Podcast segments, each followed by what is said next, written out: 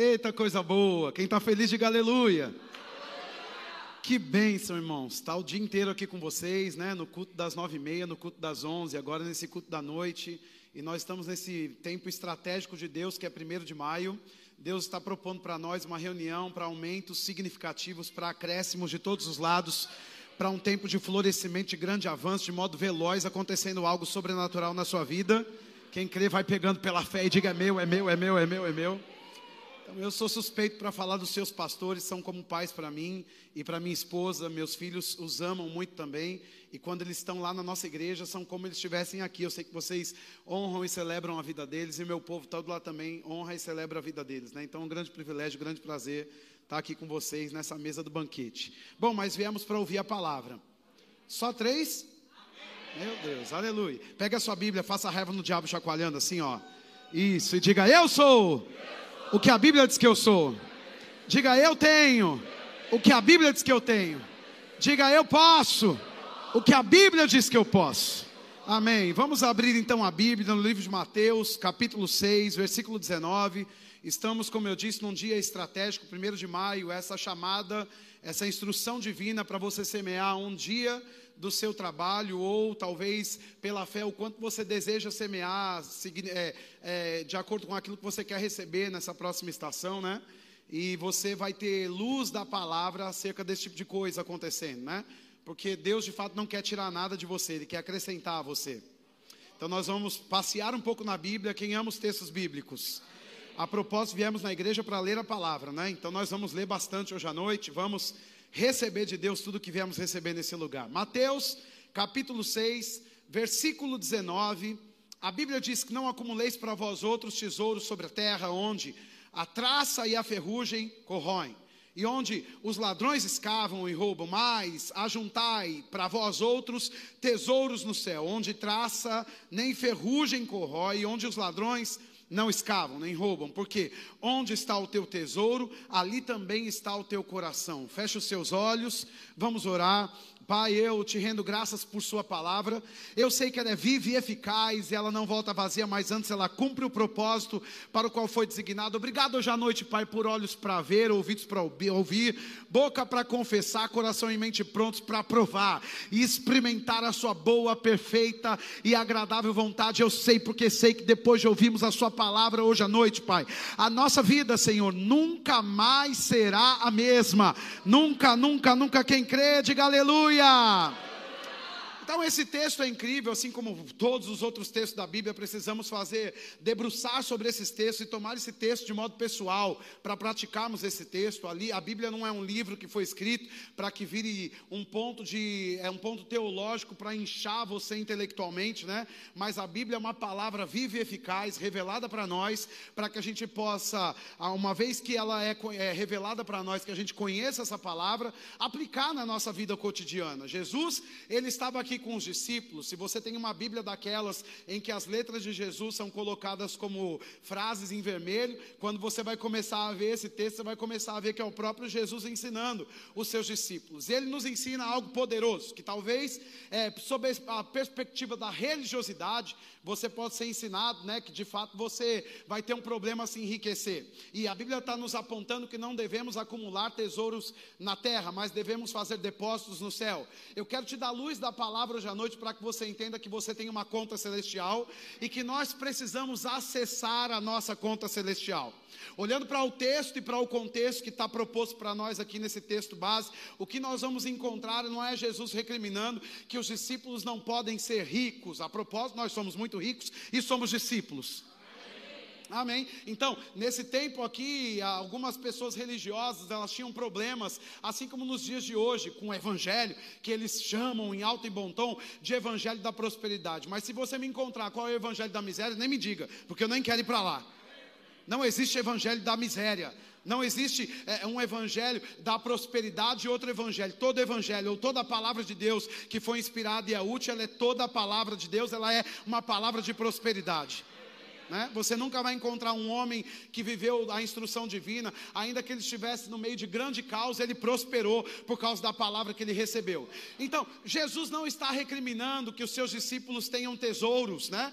A, a, a nota que ele dá aqui não é uma, uma, um alerta ou uma recriminação sobre pessoas que têm riquezas, não, ele diz: olha, o problema é quando as pessoas elas fazem ou elas acumulam no lugar errado, né? Então, não é um problema você ter uma poupança, um investimento, nenhum tipo de coisa dessas é um problema. Isso não implica que você vai ter que escolher entre ter uma poupança, um investimento, um fluxo financeiro em alguma conta ou ser o discípulo de Jesus. A proposta dele era nos ensinar, através da, da, da ministração para os discípulos, que de fato o lugar mais seguro para nós a, a, a, provocarmos acréscimos na nossa vida é depositando tesouros na conta do céu. Né? E como nós somos ensinados pela palavra, e nós já ouvimos falar que toda palavra ela deve ser confirmada, né? Pela boca de duas ou três testemunhas. Se você tem estado nessa igreja, você tem ouvido coisas como essa, e aí nós precisamos ter esse critério. Eu quero te levar para Filipenses 4, para que você entenda de fato que você tem uma conta celestial. Diga, eu tenho uma conta no céu. Filipenses 4, versículo 17 a Bíblia está nos dizendo algo poderoso. Paulo está ministrando sobre ofertas e ele diz em Filipenses 4, versículo 17: Não que eu procure o donativo, mas o que realmente me interessa é o fruto que aumente o vosso crédito, ou a conta que aumente o vosso crédito. Em outras versões fala sobre conta e crédito, né? Então, que conta é essa que Paulo está trazendo como nota de revelação para essa igreja que está sendo associada a ele no tocante ao dar e receber? Você sabe que o contexto de Filipenses, no capítulo 4, né? Nós terminamos com aquele, com aquele texto maravilhoso que nós falamos muito na momento de ofertas e celebramos e confessamos essa palavra que o meu Deus, versículo 19, segundo as suas gloriosas riquezas, há de suprir todas as minhas necessidades em glória, né? Diga eu sou suprido então, não fique preocupado com necessidades, porque onde há uma necessidade, há um suprimento chegando para você, né? Então, mas nesse mesmo texto em que pessoas estão trazendo ofertas, como o primeiro de maio, né? O que Paulo está abrindo uma oportunidade, está dizendo assim: olha, não vim aqui para tirar dinheiro de ninguém, eu não vim aqui para deixar você quebrado e fracassado, pegando tudo que você pode ter acumulado aí, porque de fato dinheiro é um problema para você. Não, não, dinheiro não é um problema, eu só quero colocar o seu coração no lugar certo, Paulo dizendo para aquela igreja. E já que você está disposto a dar, eu quero te lembrar que você tem uma conta e um crédito. Diga comigo, eu tenho uma conta e eu tenho um crédito. Então, vamos olhar para o texto de Mateus capítulo 6, não precisa abrir, porque você acabou de ler, você se lembra, né? Então, Mateus capítulo 6, versículo 19. O que Jesus diz para os discípulos é: Não acumuleis para vós outros tesouros na terra, mas ajuntais para vós outros, ou deposite esses tesouros na conta celestial, no céu. Então, um lugar seguro para que você faça depósitos é na sua conta celestial. Por quê?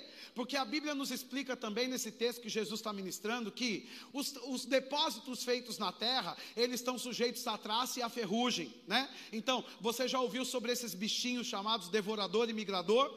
E você sabe que existem cristãos, pessoas cristãs, crentes, que apesar de eles estarem no, na, na atmosfera da igreja, qualquer coisa que eles fazem ou tentam produzir não dá certo. Você conhece alguém, é, é, certamente, que é, tem ido à igreja frequentemente, levanta suas mãos, né?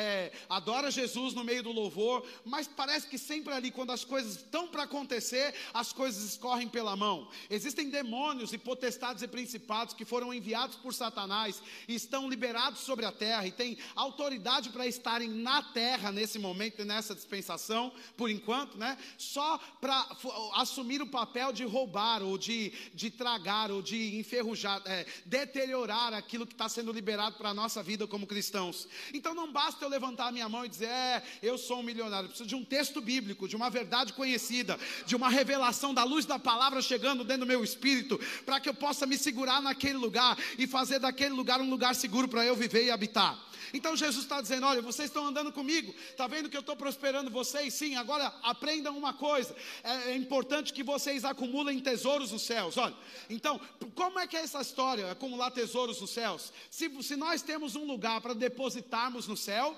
significa que temos uma conta, e é por isso que Paulo em Filipenses 4,17 diz: olha, não que eu procure o donativo, mas eu procuro crédito para sua o, a, o fruto que aumente o seu crédito, lá na sua conta celestial. Que conta é essa é a mesma conta que Jesus está ensinando, que nós devemos fazer depósitos. Veja, quando a proposta de 1 de maio chega para nós, é uma das maneiras que nós temos para acessar a conta celestial e fazemos depósito nesse banco que a traça e a ferrugem não corroem.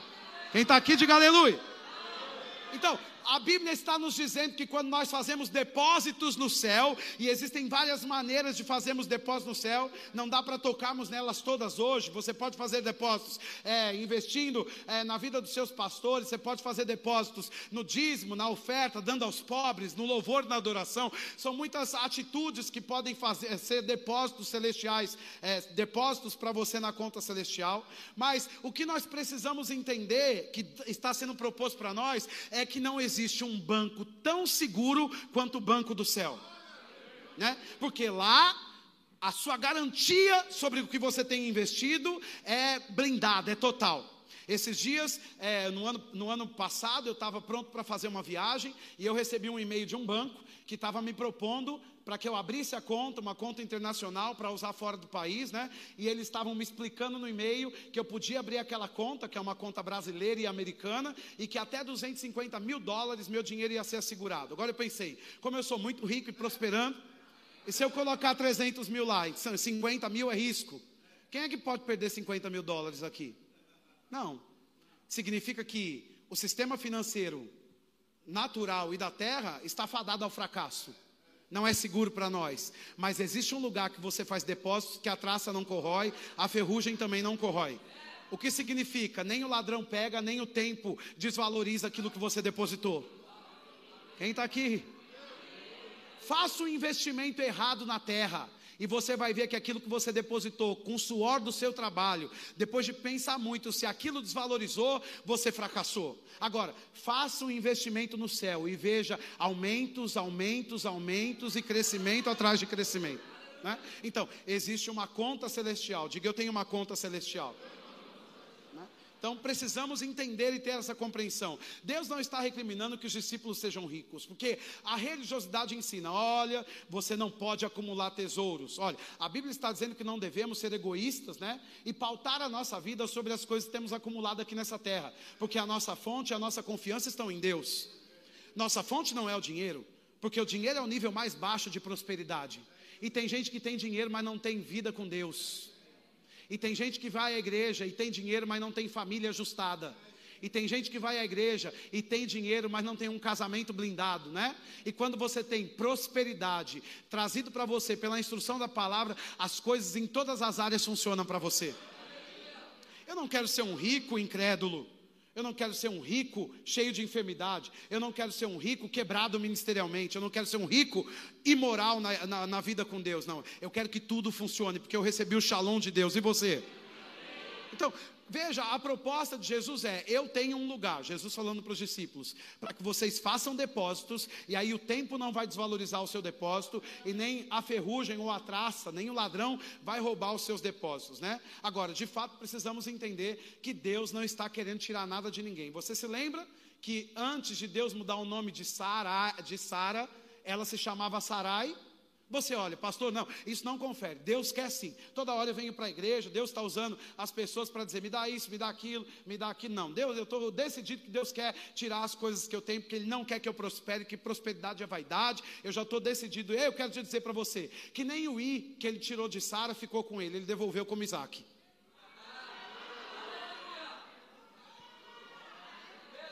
Deus não toma nada de ninguém. Porque mudar o nome de uma pessoa é mexer na identidade dela. Né? Então ele diz: Sarai me dê a sua identidade de estéreo, de fracassada, de derrotada, de miserável, de pessoa que não alcança o sonho. Isso custou para ela, porque ela já estava crendo por muitos anos. E agora, ele vem com uma proposta para renovar a expectativa dela, para que algo acontecesse. Ela podia pensar: eu já esperei muito, eu não quero me animar de novo, porque se não acontecer, e se não acontecer de novo, ele diz: me dá pela fé, me dá a sua identidade, deixa eu transformar você. E quando ela dá o nome dela para Deus, e Deus mexe, tira o i, o que acontece? Ela não fica debilitada debilitada na sua identidade, porque aquele I Sarai que foi tirado, volta para ela como Isaac. Hum. O que começou em fé vem de modo alegre, vem com alegria. Ela deu uma oferta sacrificial porque ela não tinha mais expectativa nem coragem, ela estava totalmente desanimada. Foi ela quem sugeriu para Abraão para deitar com a serva. Foi ela, por quê? Porque ela é imoral? Não, porque ela estava debaixo de uma grande batalha há muitos anos, sem expectativa de acontecer nada, olhando para o seu próprio corpo, mas Deus disse a ela: existe um lugar para fazer, para você acessar a sua conta e para ter de volta o seu crédito. Se você depositar na conta celestial, você vai poder sacar da conta celestial, porque todo mundo que deposita saca. Então, aquela oferta sacrificial que foi dada naquele dia, voltou para ela em alegria. Tem ofertas que você é chamado para dar que você pensa, nem sei como é que eu vou dar isso aqui. Mas se você tem uma instrução para dar, você dá. Ainda que seja chorando, ainda que seja debaixo de grande desafio e pressão, quando você dá, aquilo volta para você com alegria.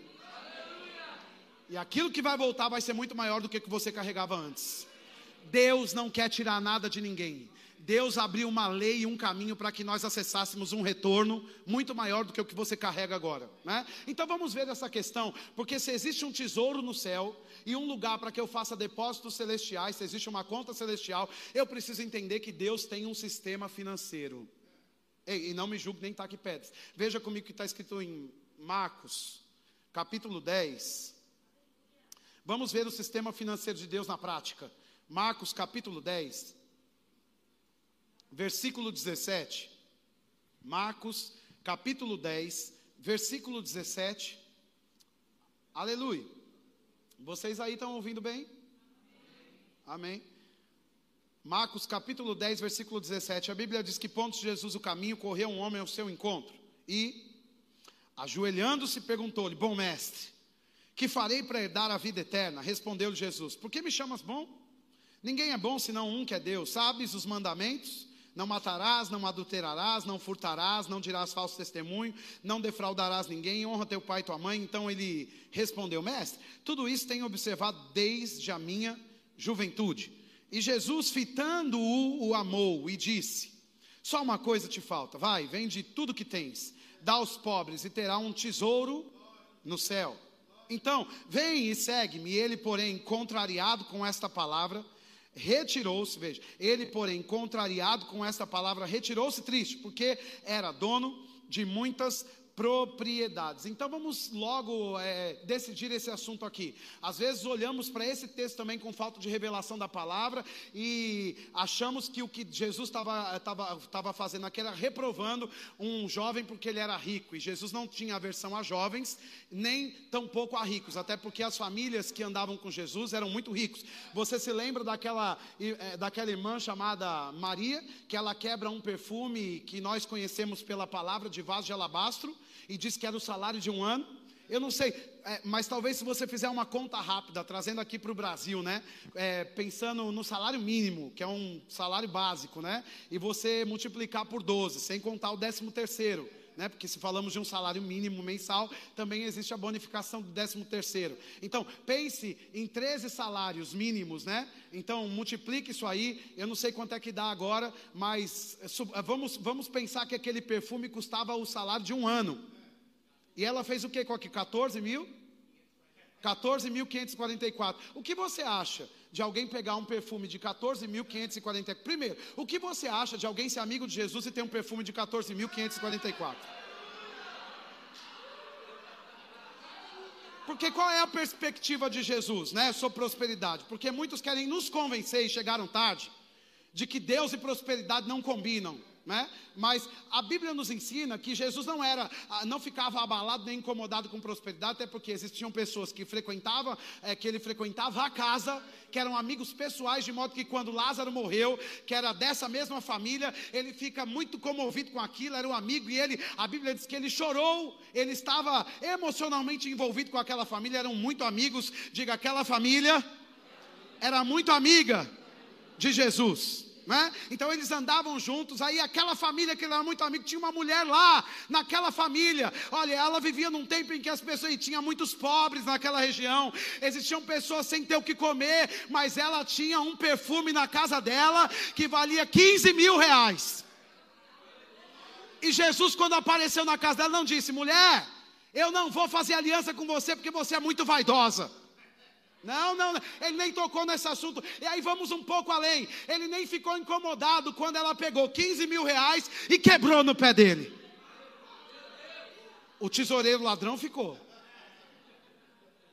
Mas Jesus não. Qual é a perspectiva de Jesus enquanto prosperidade? Tudo certo. Tudo ok. É o que ele veio para fazer. Né? Então, vamos decidir uma coisa aqui. Jesus não queria quebrar aquele jovem e por isso ele entrou com os dois pés no peito. Desculpa esse tipo de, de, de palavra, né? não sei se aqui a gente pode falar assim. Lá em São Paulo é normal para a gente falar isso. Então, ele entrou daquele jeito violento, né? Não é porque ele achava aquele jovem rico desprezível, é porque ele viu um potencial para aquele jovem sair do nível mais baixo da prosperidade e entrar no poder da aliança. Né? Então, Deus não queria quebrar e fracassar aquele jovem rico. E às vezes nós nos convertemos, e eu cansei de ouvir pessoas dizer: Eu era muito rico, mas me converti, Deus tirou tudo. Quem é que vai ganhar com isso? E por que, que depois que vai, chegou na igreja um rico, ele tem que ficar pobre para a gente aguentar mais um pobre?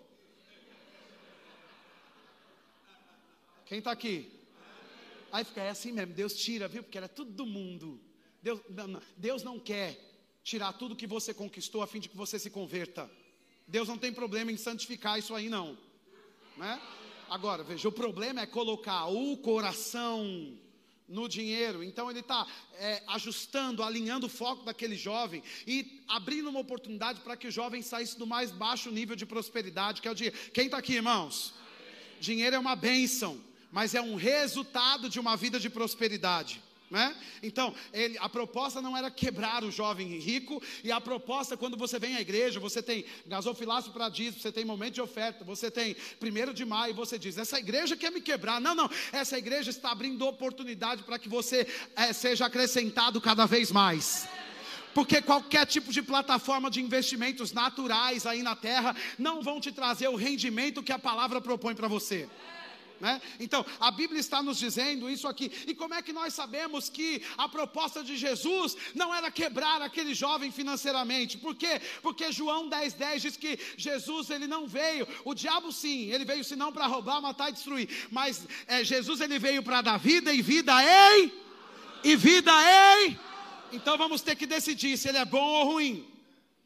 Porque se nós entendemos que ele chegou na vida de alguém que considerava as leis que foram dadas, você diz, não, ele era assim porque ele estava, ele era um homem da lei. Sim, e ele estava naquela dispensação. Ou seja, ele estava sendo fiel naquilo que foi proposto para aquele tempo. Mas Jesus já tinha chegado, e apesar daquele tempo onde a lei era levantada, Jesus já era um ministro da nova aliança.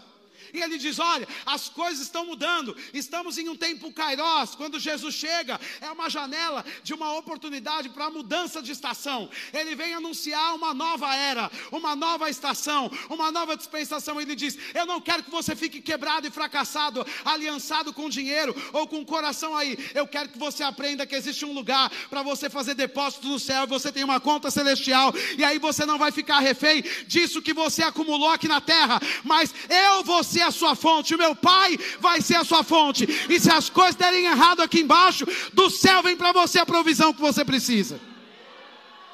Aleluia. Então, ele é bom. O texto de 1 Timóteo, capítulo 6, versículo 17, a palavra diz: 1 Timóteo, abre lá para você ver com seus próprios olhos, que o céu há de arrebatar. Aleluia. 1 Timóteo, capítulo 6, versículo 17, olha. A Bíblia diz: exorta os ricos do presente século que não sejam orgulhosos, nem depositem a sua esperança na instabilidade da riqueza, mas em Deus, que tudo nos proporciona ricamente para o nosso aprazimento, para a nossa satisfação. Então, Deus está garantindo que quando nós fazemos depósitos na conta celestial, nós alinhamos nosso coração. Quando nós confiamos em Deus como fonte, nós vamos ter o retorno de tudo aquilo que nós desejamos e queremos aqui nessa terra. Então, Deus tem uma vida de satisfação para nós. Aprazimento significa satisfação. Diga, Deus tem uma vida boa para mim. Né?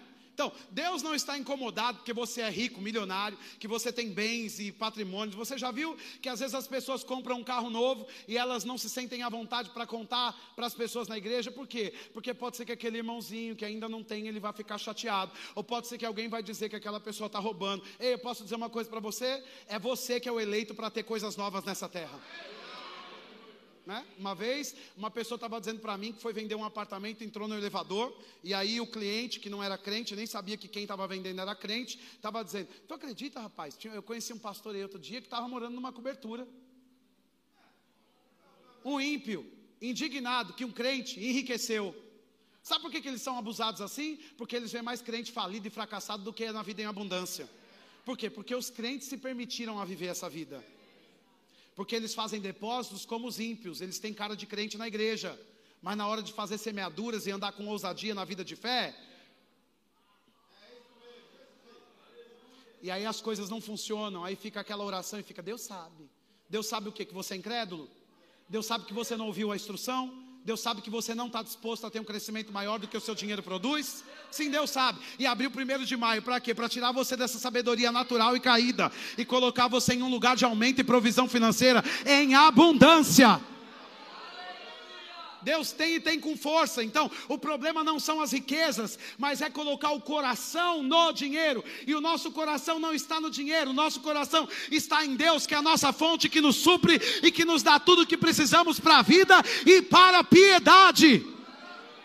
Segunda de Pedro não diz que nós vamos ter o que precisamos. A Bíblia diz que Deus nos deu tudo o que precisamos para a vida e para a piedade. Ei, você olha para a sua vida, você tem tudo o que precisa? Não, ainda não temos. Por quê? Porque precisamos ouvir coisas como essa. Não só de vez em quando, uma vez ou outra, para as pessoas não saírem da igreja dizendo que a igreja só fala de dinheiro. Sabe por quê? Porque durante a semana, de segunda a sexta-feira, talvez você não vai precisar de muitas coisas que a gente pode ensinar todos os dias, né? E que talvez seja cômodo para a gente receber, mas você vai precisar de uma palavra para te livrar da miséria e do fracasso. Porque o diabo quer deixar você miserável e fracassado. Casamentos acabam, filhos são quebrados, o evangelho é envergonhado porque pessoas estão numa vida de miséria e de fracasso. O diabo está conseguindo tirar a provisão da igreja, né? E pessoas que estão aí é, vivendo como ímpios, estão desfrutando de coisas que são nossas é nosso direito, e eu não tenho nada contra as pessoas aí fora que trabalham prosperarem, mas eu tenho tudo contra essa situação de crentes não terem. Quem está aqui, diga aleluia. Então, é tão importante nós entendermos algumas coisas, né? Aí nós ficamos olhando para esse texto de, do jovem rico e diz: ah, o problema dele era que era um jovem rico. E comigo, como é que vai ser com você? Somos discípulos somos abençoados somos ricos. Então, Deus não tinha problema com esse jovem rico de jeito nenhum, até porque Marcos, no capítulo 10, versículo 20, nós já lemos, só escuta o que eu vou dizer para você. A Bíblia diz que então ele respondeu: Mestre, tudo isso tenho observado desde a minha juventude, de onde vinha a riqueza daquele jovem. A Bíblia diz e revela que ele observa os mandamentos desde a juventude. Hum? E você já ouviu Deuteronômio 28? Se você atentar para a minha palavra, eu ouvir as minhas instruções, seguir os meus mandamentos, você vai ser abençoado no campo, na cidade, na entrada, na saída. Hum? Deuteronômio 8,18 diz: Antes te lembrará do Senhor o teu Deus, porque Ele é quem te dá poder para adquirir. De onde vinha a riqueza do jovem rico? De observar a lei e os mandamentos, é bíblico. Você não vai encontrar um judeu quebrado e falido, você nem vai convencer um judeu que ele perdeu o emprego porque Deus queria tirar ele de lá, e isso é uma bênção, e Deus vai abrir um dia uma porta maior. Não! Tudo que não combina com prosperidade eles rejeitam. Porque eles têm observado a lei, e nós não somos a igreja que estamos na dispensação da lei, nós temos é, é, superiores promessas. Quem está aqui, diga aleluia. Né? Então, estamos ligados à aliança abraâmica. Em Gênesis capítulo 13, no versículo 2, diz que depois que Deus fez aliança com Abraão, né, o que acontece é que ele foi, ele era muito rico, tinha gado, prata e ouro. Quem foi que deu isso para Abraão? Deus. Através do que? De uma aliança. Agora, pense, Abraão teve que fazer ofertas sacrificiais. E quanto mais ele entregava, mais ele recebia de Deus. Então, Deus não tinha problema com a riqueza do jovem, ou Jesus não tinha problema com a riqueza do jovem. Por quê? Porque a riqueza que o jovem tinha já vinha de observar os mandamentos. E veja, Deus não tinha nenhum problema com aquele jovem, porque nesse mesmo texto de Marcos 10, agora no versículo 21, diz que Jesus, fitando, o amou. Deus não gosta de rico. É, então por que, que Jesus amou o rico? Porque ele observa os mandamentos e ele entende. Jesus olha para ele e diz: Hum, aqui tem um, um rapaz que pode crescer muito mais porque ele tem riquezas, adquiriu isso tudo, mas eu tenho outro nível para ele, né? Então, vamos entender esse tipo de coisa aqui. Deus não estava, Jesus não estava com problema com a, com a prosperidade. Jesus não queria quebrar financeiramente o jovem. O que ele queria então? Se ele estava pedindo o dinheiro do jovem dar aos pobres, ele queria ensinar o pobre a acessar a conta celestial. Se você for para Provérbios comigo, vai para lá nessa hora. Provérbios capítulo 19. Tem alguém recebendo alguma coisa aqui hoje à noite? Versículo 17. Provérbios capítulo 19, versículo 17. Esse é um texto que é uma das maneiras de você fazer depósitos na conta celestial. Provérbios capítulo 19, versículo 17. Olha o que a Bíblia diz: Quem se compadece do pobre ao Senhor empresta, e este lhe paga o seu benefício. Muitos dos textos de Provérbios não estão ligados à lei, mas à aliança. Faz parte da aliança estabelecida com Deus e o seu povo é dar aos pobres, né? E a Bíblia está dizendo que quando você alcança o pobre, Deus lhe paga o seu salário. Porque dar aos pobres é uma, uma das maneiras de fazer depósitos no céu. Então, por que, que o jovem ele fica irritado e ele fica entristecido? Porque ele não permaneceu tempo suficiente na palavra para ter um entendimento revelado acerca daquilo que Jesus estava propondo para ele. Diz que ele diz: Eu tenho muitas propriedades, e agora? Eu vou dar tudo aos pobres? Por que, que Jesus queria que ele desse as propriedades? Para trazer um rendimento muito maior do que ele tinha naquele momento. Se ele tinha duas casas, Deus, Jesus queria dar muito mais para ele, mas ele tinha que fazer depósito no céu. E Jesus é tão específico que em Marcos 10, 21 diz para ele: Só uma coisa te falta. Que coisa é essa? Conhecer a aliança que Deus estabeleceu com Abraão, né? Então ele observava a lei, mas não conhecia sobre a aliança, e ele estava operando num nível baixo de prosperidade. Porque como nós sabemos que é um nível baixo? Porque quando pede alguma coisa, você está agarrado com aquilo que estão pedindo para você. Esse é um nível baixo. Mas quando você está ligado à aliança que Deus estabeleceu com você e prospera por causa da aliança, você não é pegado às coisas que Ele mesmo te deu, porque você sabe que de onde chegou isso, chega muito mais. Quem está aqui, diga aleluia. Então, precisamos entrar nesse lugar aqui de conhecimento para entender que Deus amou aquele jovem rico. Deus não tem problemas com ricos, Deus ama os ricos, ama os pobres, ama todos e Ele quer que as pessoas aprendam o sistema financeiro dele. Existe no céu um sistema financeiro, é por isso que você é convidado para trazer dízimos e ofertas na igreja, porque o sistema financeiro da terra está corrompido e falido. Né? Você talvez não saiba, eu também não sei para te explicar, porque não, sou, não tenho o hábito de ver jornal, mas nós devemos concordar que o mundo sofre de baixas inflações. Não é? Você compra um produto hoje, talvez no ano que vem você pague o dobro do valor, né? Eu me lembro de fazermos, pastor Raimundo, uma reforma no meio da pandemia da igreja e uma parede de drywall que antes da pandemia estava custando em torno de 7 mil, depois da pandemia estava custando em torno de 18 mil reais por causa do alumínio e porque teve inflação. Veja, se nós confiamos no alumínio, no sistema financeiro da terra, colocamos a fé nessas coisas, nunca levantamos essa parede. Mas quando temos Deus como fonte, o que é 18 para quem é dono do ouro da prata? Se existe um propósito, se existe um objetivo para fazer aquilo, se temos uma instrução para fazer, podia ser 30 mil, podia ser 50, iríamos fazer. Quem está aqui, diga aleluia. O que é um terreno na cidade de Salvador para você adquirir? O que é uma igreja grande para a esquerda e para a direita, para cima e para baixo, né? Com três, quatro mil lugares, segundo que Deus colocou no coração dos seus pastores. O que é uma igreja com estacionamento para todos vocês pararem o carro? O que é uma igreja com tudo que vocês têm sonhado para o dono do ouro e da prata, né? Talvez para o dinheiro que você carrega no seu bolso seja uma coisa muito grandiosa, uma fachada, já que vocês querem mudar. Ah, mas seja uma coisa muito grande. Para que, que vai fazer uma fachada? Porque a casa de Deus tem que ser o lugar mais bonito dessa cidade. E Salomão tinha tanta sabedoria que antes de trazer mudança significativa de acréscimo para a sua casa, primeiro ele construiu a casa de Deus. Né? Então ele conhece o modo que Deus opera, o sistema financeiro de Deus, e ele faz tudo com excelência. Ainda que ele estivesse passando por desafios, e ainda que ele tivesse muita conta para pagar e muita coisa para fazer naquele, naquela casa de Deus, naquela situação, ele não perdia a excelência, porque ele sabia que Deus era dono do ouro e da prata. Ele viu seu pai prosperando e era só alguém que entregava marmita no meio de uma guerra. Quem está aqui, diga aleluia. Quem conhece Davi? O que, que ele era? Fazendeiro. Certamente o pai dele era próspero, né? Mas a prosperidade era do pai.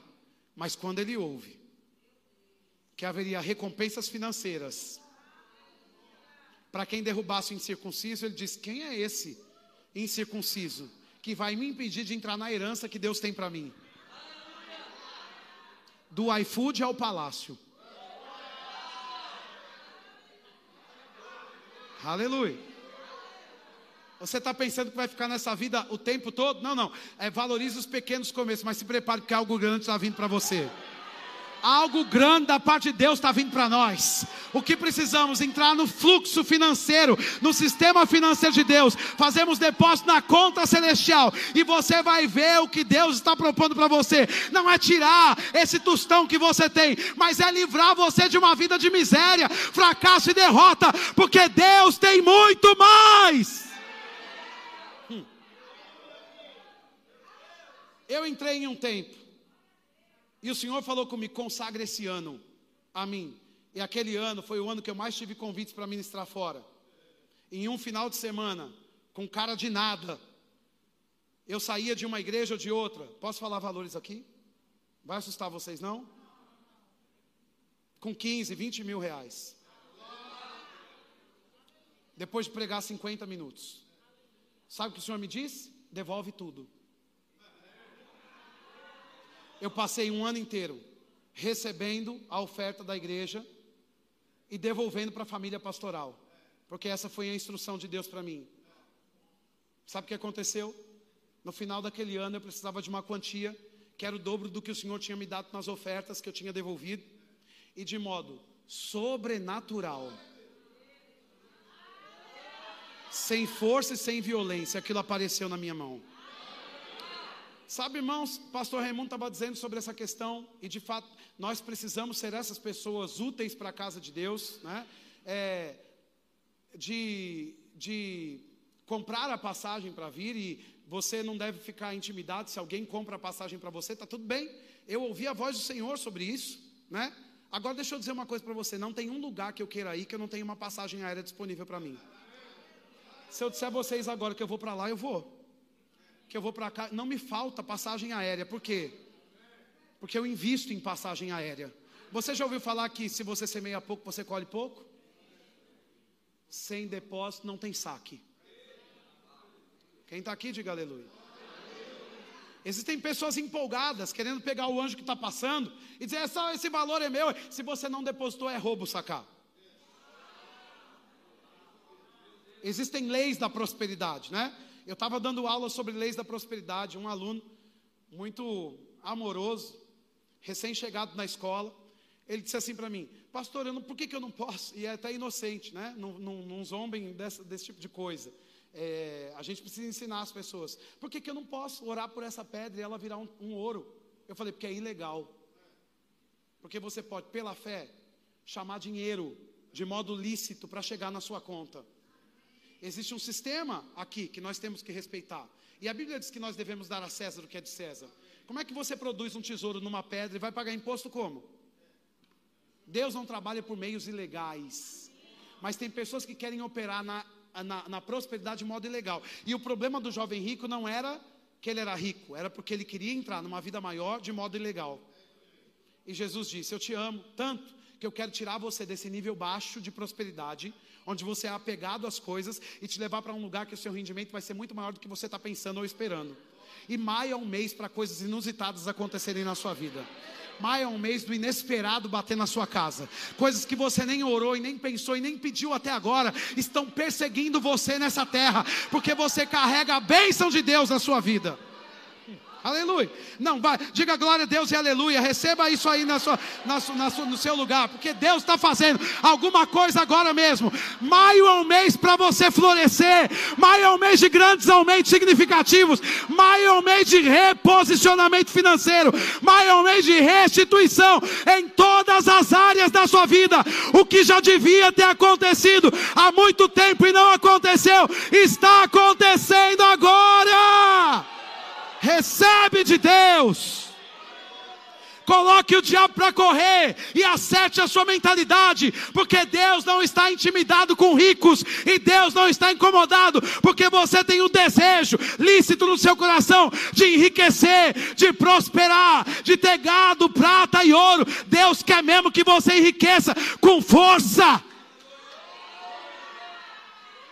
Para alcançar os pobres dessa cidade para investir na obra missionária, para construir creches, hospitais, asilos. Para ter uma indústria farmacêutica que não vai segurar em segredos aquelas fórmulas que já tem cura para câncer, cura para AIDS, mas você vai dizer: Eu já sei, Deus me deu a ideia e eu vou dar esse remédio de graça, porque eu tenho muito dinheiro para você construir faculdades e não, e não expor os jovens cristãos à imoralidade dessas faculdades caídas de esquerda que querem poluir a mentalidade dos nossos jovens.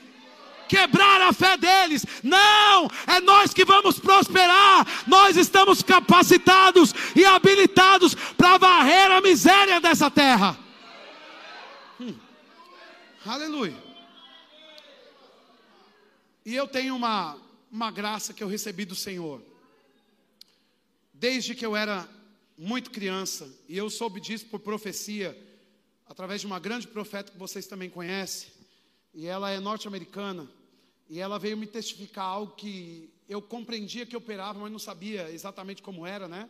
E ela disse que o espírito do ver e saber estava em mim desde a minha infância, e de fato eu não me converti no berço evangélico, foi, aceitei Jesus com 19 anos de idade, mas antes de vir à igreja, eu já tinha aguçado em mim discernimento de espíritos. Eu não conseguia canalizar aquilo para a palavra de Deus, nem reconhecer que Deus estava me dando alguma coisa, na verdade aquilo me assustava, mas eu andava, eu via espíritos do meu lado o tempo todo que me afrontavam, me assediavam, me intimidavam, né? eu conseguia falar com esses espíritos, eu conseguia perceber e ver a presença deles. Uma vez que eu aceitei Jesus, esse dom foi ativado e o caráter alinhado coloca aquilo para funcionar para o reino de Deus, né? E quando eu geralmente estou entrando em uma geografia e quando eu estou no avião, geralmente quando eu estou acessando aquele estado na região atmosférica, muitas vezes ou eu estou lendo algum livro ou eu estou ouvindo alguma música com os olhos fechados e é, meditando na palavra de Deus a minha visão, os meus olhos espirituais, eles são abertos, o meu entendimento e eu vejo faces, eu vejo, eu vejo imagens, eu vejo pessoas. E ontem quando eu estava acessando a região atmosférica, ainda dentro do, do avião, o que eu vi foi uma aparência de um homem, né? E ele tinha a pele muito calejada, bem envelhecida, não pela idade, mas pelo, pelo tempo pela exposição à miséria, e as mãos estavam todas feridas e machucadas, e no, na boca havia um dente só. E o Senhor me disse: Esse é o espírito de miséria que opera nessa região. E ele me disse: Diga aos crentes da minha igreja que alguns, por não ouvirem a instrução, estão debaixo dessa influência. E você sabe que quando Daniel orou, a resposta foi enviada no primeiro dia, mas se ele não tivesse aberto um jejum e permanecido na palavra, ele não teria recebido, porque houve uma guerra nas regiões celestiais e tem coisas que já foram liberadas, não é que Deus está produzindo agora, ele fez tudo, até o sexto dia, no sétimo descansou. Tudo que você precisa já foi criado, produzido e liberado para você.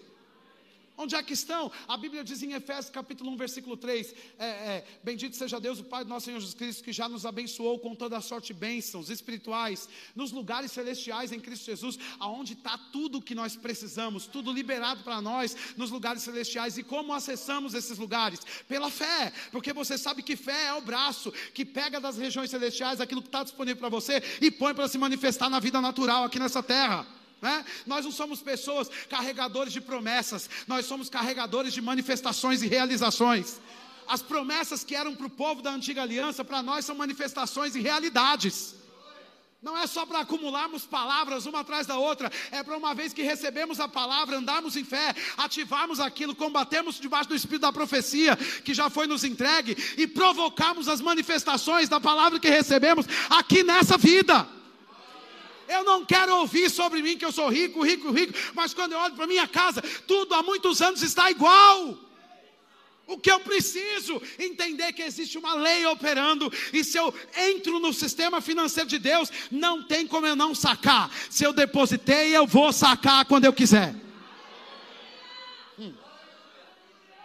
Agora, por que algumas pessoas ficam debaixo da influência? Porque não consideram textos como esse. Mas o mesmo texto que te deu salvação, o mesmo Jesus que apresentou a salvação, que te prometeu vida eterna, ele está aqui ensinando o sistema financeiro de Deus, né? E a gente tem que terminar, mas deixa eu mostrar isso aqui para você. Eu quero que você veja a conclusão disso. Vai para Marcos capítulo 10. Alguém está recebendo alguma coisa? Quando você ver a miséria, fique nervoso com isso, irmãos.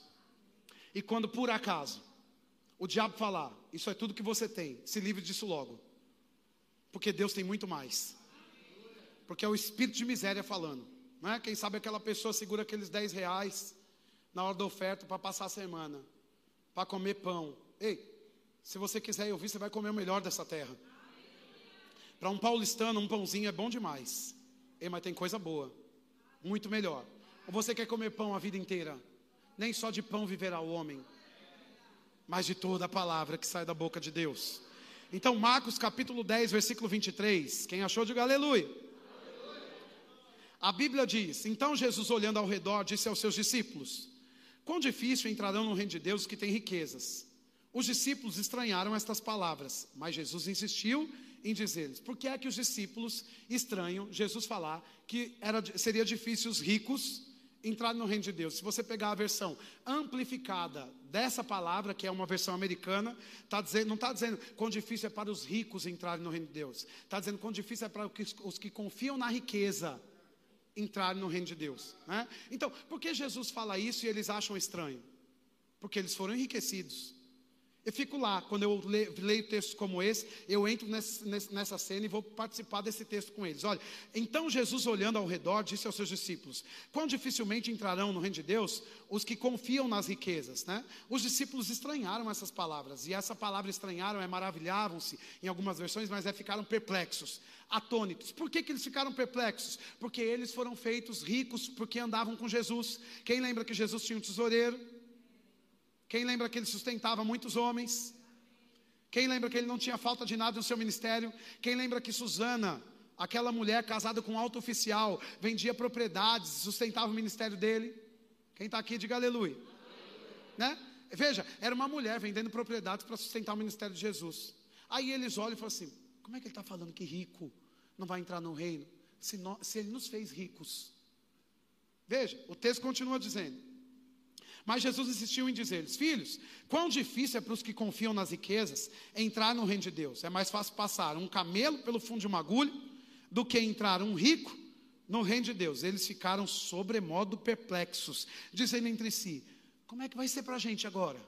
Porque ele chega e nos fez ricos. Agora está dizendo que o rico não vai entrar no reino de Deus. Por que, que eles estavam perplexos? Porque eles foram feitos ricos. Quando Jesus chega para andar com eles, eles foram enriquecidos. Agora se lembre de Pedro, esse Pedro está perplexo quando Jesus começa a dizer: vai ser muito difícil. Alguém confia na riqueza e eles pegam só parte da palavra. E o problema de muitos cristãos é porque eles não permanecem na palavra até que a palavra seja uma verdade para eles. E o problema do jovem rico em não aumentar o seu rendimento foi porque não, permaneceu na palavra o suficiente a fim de que aquilo virasse uma verdade para ele. Eu vi um culto só vai embora e ainda vai falar mal da igreja porque nem esperou a gente beber um gole para voltar e contar toda a história, né? Porque o conhecimento vai dando para nós de modo progressivo. Então, permanece na palavra, você vai ver o que vai acontecer. Então, o jovem rico não ficou, não obedeceu João 8,32 e conhecereis a verdade, a verdade vos. Né? Então, ele ficou preso à mentira, porque ele não permaneceu tempo suficiente para receber a verdade como revelação. E muitos crentes estão miseráveis, pobres, egoístas, mão fechada, porque eles não permaneceram na revelação de prosperidade tempo suficiente para atraírem as riquezas dessa terra. Eu não quero saber o que o jornal diz, eu sei que o meu Deus é dono do ouro da prata. Eu não quero saber o que a necessidade está dizendo, eu sei que para cada necessidade haverá um suprimento. Né? Então, eles estão atônitos e perplexos, por quê? Porque Pedro era um pobre quebrado, ele tinha uma companhia de, de pesca, você sabe disso. Mas veja, Jesus chegou naquele primeiro de maio para Pedro, eu estou parafraseando, e diz: Ei, me dá um dia do seu trabalho. E Pedro olha para Jesus e diz: Já trabalhei hoje, já fiz a minha semeadura. É, mas voltou como dessa semeadura? Sem nada? Não, comigo as coisas são diferentes. Você me dá um dia de trabalho. Aí Pedro diz: Volta sobre a minha palavra. Eu vou voltar sobre. A, Pedro diz: Eu vou voltar sobre a sua palavra. Sim, primeiro de maio. Ele deu um dia de trabalho. O que aconteceu? Grande pesca.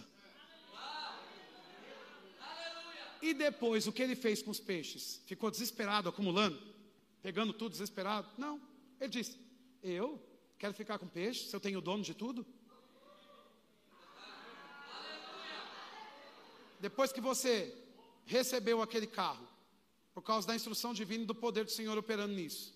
E aí, você passa pelo irmão e nem dá uma carona? E aí, quando você ouve uma oferta sobre carro, você diz: Meu carro jamais daria. Cuidado, porque ele quebra e não sai do lugar. Só porque você disse não. E não é o Senhor quebrando, mas é a influência da miséria já atuando. Quem está aqui, diga aleluia. Né? Então, Pedro deu o dia de trabalho. Então ele diz assim: Eu dei um dia de trabalho. Eu fiz uma oferta alçada sacrificial. Como é que eu fui enriquecido? Como é que agora você está dizendo que o rico não vai entrar? E Jesus, veja que coisa maravilhosa.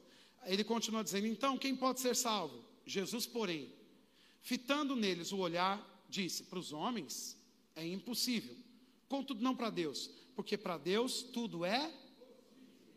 Então, é impossível alguém que confia nas riquezas acessar a lei da prosperidade e, e sacar da conta celestial, mas se entregar e depositar os tesouros nos céus, para Deus tudo é possível. Um rico ser generoso, um pobre ser generoso, para Deus tudo é possível, né? Aí Deus continua dizendo. Então Pedro começou a dizer-lhes: Eis que nós tu deixamos. Olha, Pedro, como entende rápido. Ele disse, Senhor, como é que você nos fez rico, agora está nos, no, tá nos, é, tá nos, nos impedindo de usufruir disso que você nos fez, trouxe para a nossa vida andando com você, né? Aí diz, não, não, eu estou dizendo que se você confiar nas riquezas, então Pedro ele fica ali conversando, o que significa? Que ele ficou na palavra o suficiente para receber a revelação. E ele diz, ei, eu já entendi, Pedro foi o primeiro a dizer, eu já entendi, não é que ele está querendo tirar as riquezas da nossa mão. Ele está dizendo que aqueles que têm riqueza e depositam de volta na conta celestial, tem algo maior ainda para acontecer. E Jesus disse: Isso mesmo, Pedro. Então, Jesus começa a dar boa notícia. Eu quero te dar uma boa notícia essa noite. Olha, então Pedro começou a dizer: Eis que, que nós deixamos tudo e te seguimos, tornou Jesus. Em verdade vos digo que ninguém há que tenha deixado casa, ou irmãos, ou irmãs, ou mãe, ou pai ou filhos, ou campos, por amor de mim e por amor do Evangelho, que não receba no presente século, quantas vezes? O cêntuplo de casas, irmãos, irmãs, mães, filhos, campos com perseguição no mundo por vir e na vida eterna. Deixa eu dizer uma coisa para você. A Bíblia está dizendo o que é que Jesus queria propor para o jovem rico, porque nós pegamos esses textos, pregamos um ou outro, mas é uma história só. A, a, às vezes o capítulo, a página vira, mas a, o texto é o mesmo, né? E tudo isso começou com o jovem rico. E Jesus chega lá e fala assim: me dá isso aqui, porque eu te amei tanto que eu quero te ensinar a acessar a sua conta celestial e fazer depósito, porque você opera num nível onde a traça e o ferrugem corroem essas coisas, né? E ele diz: não, não, é tudo que eu tenho. Ele volta triste. E aí Pedro diz: E agora? Você está reprovando os ricos? Não, não, eu estou ensinando que se você deixar alguma coisa por amor de mim ou evangelho, não, não, não espere receber uma vez mais, não espere receber dez vezes mais, espere receber cem vezes mais. Quem está aqui, diga aleluia. Então, Deus queria quebrar financeiramente o jovem rico? Não, queria tirar ele daquele lugar e colocar ele num rendimento 100 vezes maior. Você sabe o que é viver de rendimento? Você faz depósitos e tem um rendimento gerando é, recursos para você todo mês. Você já pensou que você depositar e fazer ofertas alçadas, quando há essa instrução para você fazer, te coloque em um lugar onde você vive de rendimento? E a proposta de Deus para nós não é que sejamos quebrados esperando a, o salário cair no final do mês ou no começo do mês, mas a proposta é que nós sejamos desapegados ao dinheiro e que confiamos em Deus que nos fará viver de modo abundante só por rendimentos aqui nessa terra. Eu vim para te anunciar que essa estação de 2022 é o ano da mão aberta de Deus. E que a proposta de Deus para nós é que a gente aprenda a viver só de rendimento. Você vai receber o, seu, quem sabe todo o seu salário vai ser o seu dízimo, porque agora você vai viver só do seu rendimento. Aleluia!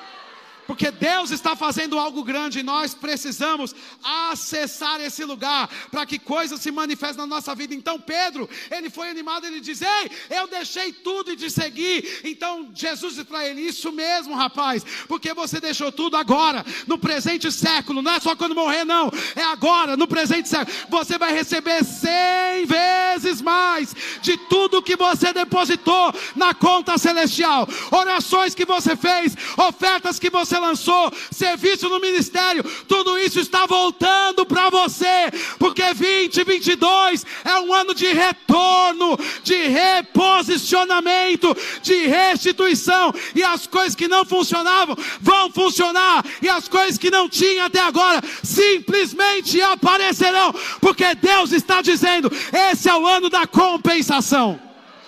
Fique de pé, aleluia. Nunca traga uma oferta na igreja sem saber que você está depositando na sua conta celestial. E quem deposita, saca. Talvez alguém tenha dito: olha, quando você dá a oferta, não fique esperando nada, não. Mas a Bíblia diz que aquele que se aproxima de Deus, Hebreus 11, 6, tem que crer que Ele existe e que Ele paga salário para aqueles que o buscam. Você dá a sua oferta já celebrando a colheita. Foi Paulo que disse: Aquele que semeia pouco, pouco fará. Aquele que semeia com abundância, com abundância colherá. E Deus pode vos fazer abundar em toda a graça, a fim de que vocês tenham sempre tudo em ampla suficiência para toda boa obra. Foi Deus quem disse, inspirando o apóstolo Paulo, está escrito lá, são palavras, não é invenção dos pastores, de pessoas que pregam, não, para tirar dinheiro das pessoas. Ei! Muitos de nós que estamos aqui, quem sabe todos nós, eu tenho certeza que todos nós temos habilidade para fazer muitas coisas que somos a criatura, criaturas de Deus aqui nessa terra, criados por Deus, a imagem e semelhança de Deus, né? Então, talvez nós podíamos estar mexendo uma coisa em outra, né? Eu tenho faculdade, eu sou formado, seus pastores têm é, habilidade, capacidade, a sua profeta deixou um, empre, uma, um, um, um, um emprego federal, não é verdade? Agora escute: quem deu 100 mil recebe um milhão. Quem deu 100 mil, recebe um milhão. Não há quem tenha depositado na conta celestial que não receba no presente século 100 vezes mais. Você vai sair desse lugar nesse ano de contar dinheiro. Deus não te chamou para contar dinheiro. Você vai pôr a mão no bolso e vai abençoar. Você vai entrar na livraria e vai ver alguém querendo um livro. Você vai dar, eu pago, eu pago. Porque você é suprido, você não tem falta de nada. E você sabe, eu dou o livro e recebo cem vezes mais. Eu dou a oferta alçada e recebo cem vezes mais. Eu tenho levado meu dízimo e recebo cem vezes mais. Porque Deus tem aliança de prosperidade comigo. E aquilo que eu faço, debaixo da instrução, gera para mim um rendimento, um retorno cem vezes maior. Ei, está na Bíblia. Que a vontade de Deus é que você tenha cem vezes mais. Faça assim com a sua mão. Diga hoje à noite: está vindo para a minha vida um aumento extraordinário. Diga cem vezes mais de casas, de bens materiais, de unção, de mãos, de mãos, de acréscimo em todas as áreas da minha vida. Pega, pega, pega agora, pega, pega, pega, cem vezes mais. Pega, pega, pega. Orecachobradarabas. E eu quebro o jugo da miséria nessa hora pelo poder da palavra. Porque a palavra foi revelada, foi entregue, foi lida. E se temos uma palavra, temos autoridade no nome de Jesus para desfazer as obras do diabo. Ei, comece agora orando em línguas. Chebracatarabás. Vamos nas geografias, vamos nos terrenos. Segure um pouco. Nós vamos agora visitar os sonhos que foram esquecidos. Porque maio é um mês para florescer. Maio é um mês para florescer. Colher sementes que foram plantadas e a terra ficou seca Maio é um mês para florescer. Eu olho para cá e vejo tantas pessoas de verde. E verde é um sinal desse florescimento chegando. Escute, escute.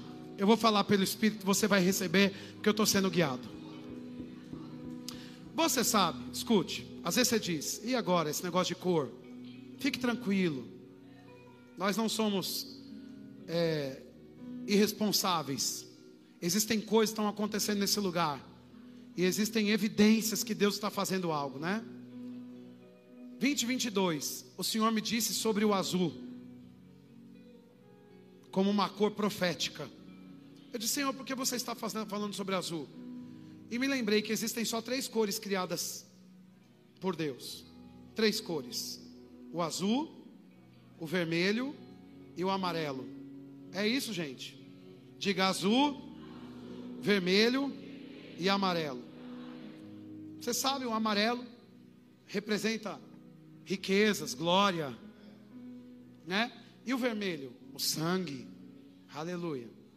Você diz, e o azul? Eu também perguntei, Senhor, e o azul?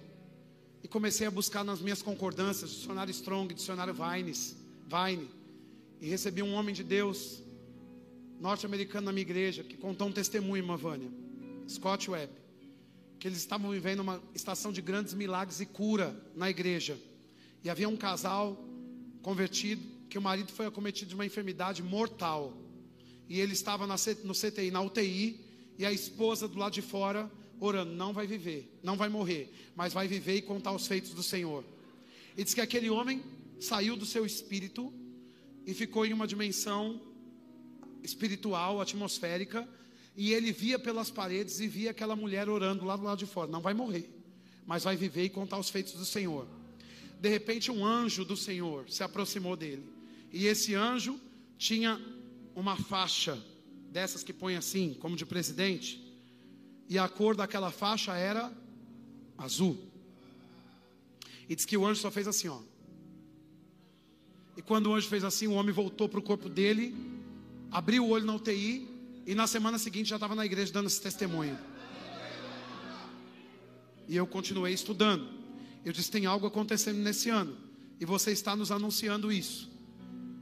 Estudando nos meus dicionários e olhando para a roupa de Jesus, me foi dada a, a revelação. Eu vi na palavra, né, estudando, que aquela, aquele manto que Jesus usava, aquela túnica, ela tinha uma bainha da cor azul. E havia uma mulher, em Marcos 5, acometida com 12 anos de fluxo de sangue. E ela desejava ser curada, e o desejo virou confissão, e a confissão impulsionou ela para outra parte da fé, que é a ação correspondente. E ela saiu confessando: Se tão somente eu tocar as suas vestes, eu serei curada. E ela vai por debaixo da multidão e ela toca onde? Não é na perna, não é no calcanhar, não é na, em qualquer outra parte, é na bainha. E o que significa o azul? O poder criativo de Deus. E eu creio que tem uma nota profética, estamos num avivamento financeiro nessa noite. Aleluia. E quando ela toca, e é lógico que ela tocou na palavra, mas as coisas estavam todas colocadas estrategicamente, porque Jesus era 100% intencional. E aquele anjo que apareceu, trazendo a cura para aquele homem, carregava essa nota do poder criativo de Deus. E existem pessoas de verde nos anunciando um certo florescimento. E eu vim todo de azul propositalmente, porque Deus me disse que essa noite o jugo financeiro seria quebrado. E que o poder criativo de Deus ia ser liberado nesse lugar. para grandes acréscimos, para algo extraordinário acontecendo. Então, escute, nós vamos orar em línguas um, um, dois minutos ou três com a ajuda da nossa equipe. Eu só vou passar. E eu sei que tem pessoas lá em cima e eu vou só apontar. Você vai acessar pela fé. E existe uma graça criativa sendo liberada nesse lugar. E à medida que a graça criativa é liberada, ideias estão chegando. Ideias extraordinárias que você tinha parte da percepção, mas faltava. Oh, eu estou ouvindo composições estão chegando para essa igreja que vão abalar essa terra. Revelações que ninguém ainda teve, que é seguro, estão chegando nessa noite de como vai ser a próxima fase, pastor. O poder criativo de Deus está como um chuveiro sobre o Senhor nessa noite, e tem algo puro do céu sendo derramado. Isso é prosperidade, o poder criativo de Deus, porque quando não tem dinheiro, a porta vai ser aberta pelo poder criativo de Deus. Quando não tem uma sentença favorável, a cura vai ser manifestada pelo poder criativo de Deus. Então, vamos orar em línguas que eu tenho que entregar mas eu vou passar, vocês podem cantar o que vocês quiserem, aleluia.